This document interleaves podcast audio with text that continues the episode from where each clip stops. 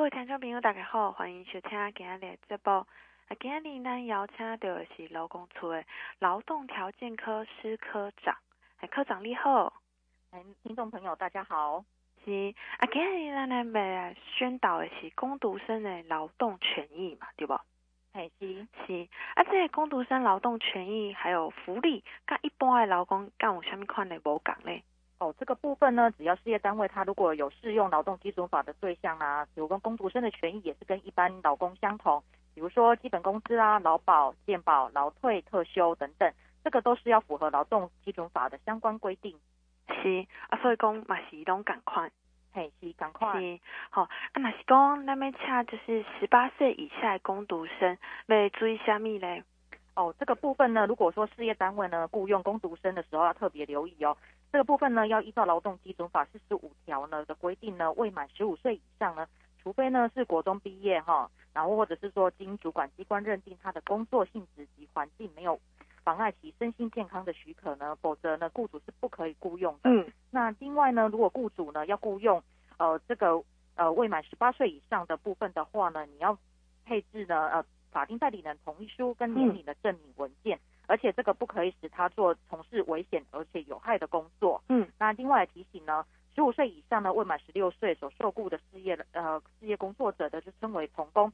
嗯、那雇主在雇佣这些童工的时候呢，应该要留意哦，每天工作时间不可以超过八个小时，那每周的工作时间不可以超过四十个小时，例假日不可以工作，然后而且不可以在午后八点到翌晨呢六点的时间这区间工作。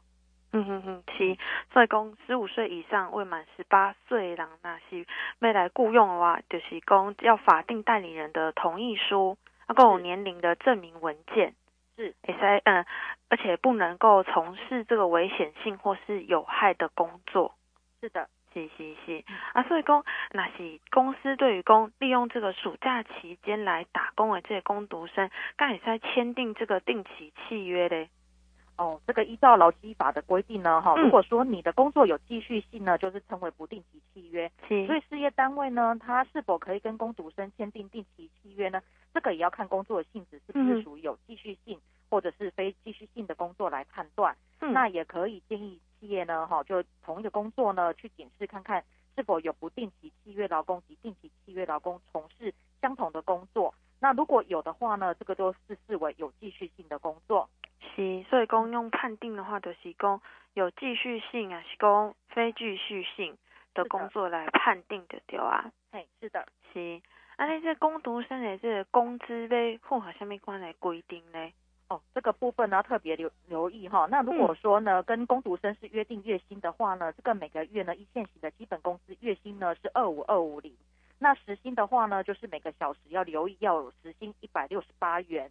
不然这个部分呢，会违反的那个基本工资的规定哦。是哦，所以讲，嗯、呃，每个月至少要定期发两次，或是呃定期发一次的这个薪资吗？嘿，对。然后另外要提醒雇主哈，这个是不可以预扣劳工的工作当做违约赔偿，因为常常是常常会发生说，哎、嗯，有的劳工他可能把公司的一些机具啊有进行破坏啊，或是不小心损坏的话，嗯、那雇主往往都会扣劳工的工资，那这个部分呢都是不行的哦。哦，所以讲这部分要特别注意，讲没使扣这个工资当做违约或是赔偿金来使用，对不对啊？嘿，对，没错，是。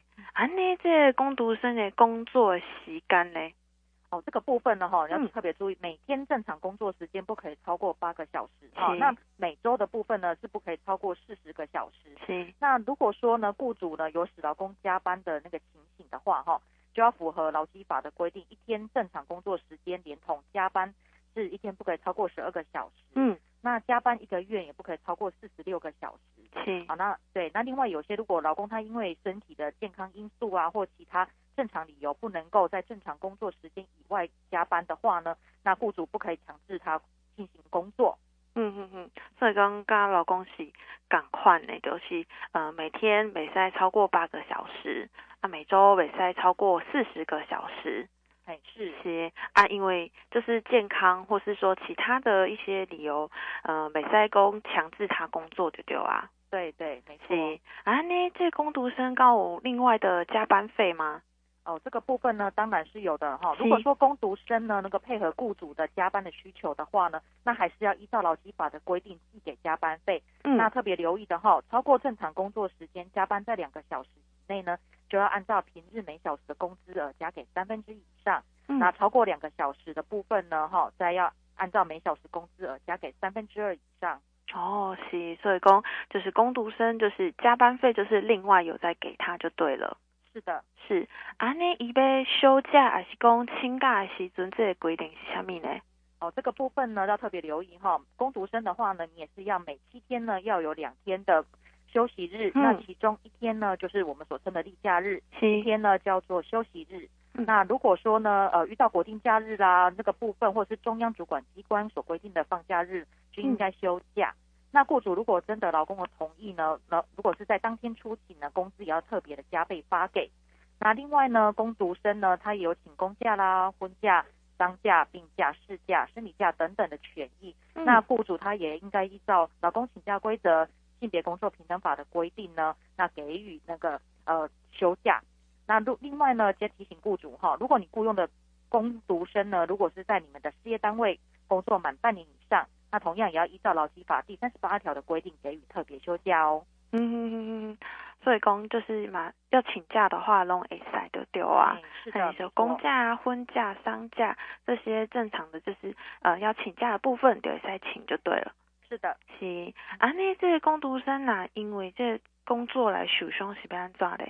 哦，这个部分的话呢，如果说呃工读生呢，因为可能在工作期间呢、啊、不小心遭遇了职业灾害的话，嗯、那雇主呢他就是要在劳工呢呃受伤这段期间不能工作期间呢，就是要按照他的原领工资呢给予补偿。那另外如果说是诶医疗期间届满两年，劳工他还不能够痊愈的话呢，然后经指定医院诊断为丧失原有工作能力，而且又不符合劳保条例的所定的失能给付标准呢，那雇主他可以自己付四十个月平均工资，然后免除工资补偿的责任，或者是继续按劳工的原领工资呢给予补偿。那另外呢，如果说哎经治疗终止后呢，或是经指定医院诊疗，然后审定他是有还有遗存的障碍呢，那雇主应该按他的平均工资，好，然后嗯其失能的程度一次给予失能的补偿。嗯、那至于劳工呢，遇到职业灾害或罹患职业病死亡的时候呢，雇主除了给五个月平均工资的丧葬费之外呢，并应该一次给付其遗属四十个月平均工资的死亡补偿金。那另外就是说，如果雇主呢，他有帮呃工读生呢保劳工保险或是其他的商业保险的部分的话呢，那如果由雇主支付的补偿部分，雇主可以拿来做抵充。嗯，是啊，所以讲就是，嗯、可能你呃如果不符合这个工呃劳工保险条例的这个失能给付标准的话，那这个雇主要给付一次要给付四十个月的平均工资嘛？对，是是啊，所以工，哎，这个工读生啊，其实一起百分之百都是劳工嘛。是的，所以他再次提醒雇主哈，工读生的权利就是跟我们一般的雇佣劳工的权益是相同的。嗯哼哼哼哼，所以讲工读生依法就是保障，没因为一些工读生就无赶快规定的对啊。对，当然不能够这样子有所差别待遇。是是是，所以讲那是头家也是讲人资，应该要更加的了解讲，要安怎来遵循这个劳动法规嘛。是的，没错。所以这个工读生呢，也是嘛是要自己多去注意讲，伊家己爱护的这个权利，不要让自己的权利睡着了。当然，当然是。啊，今日真多谢这个施科长来接受咱访问，好，谢谢，谢谢。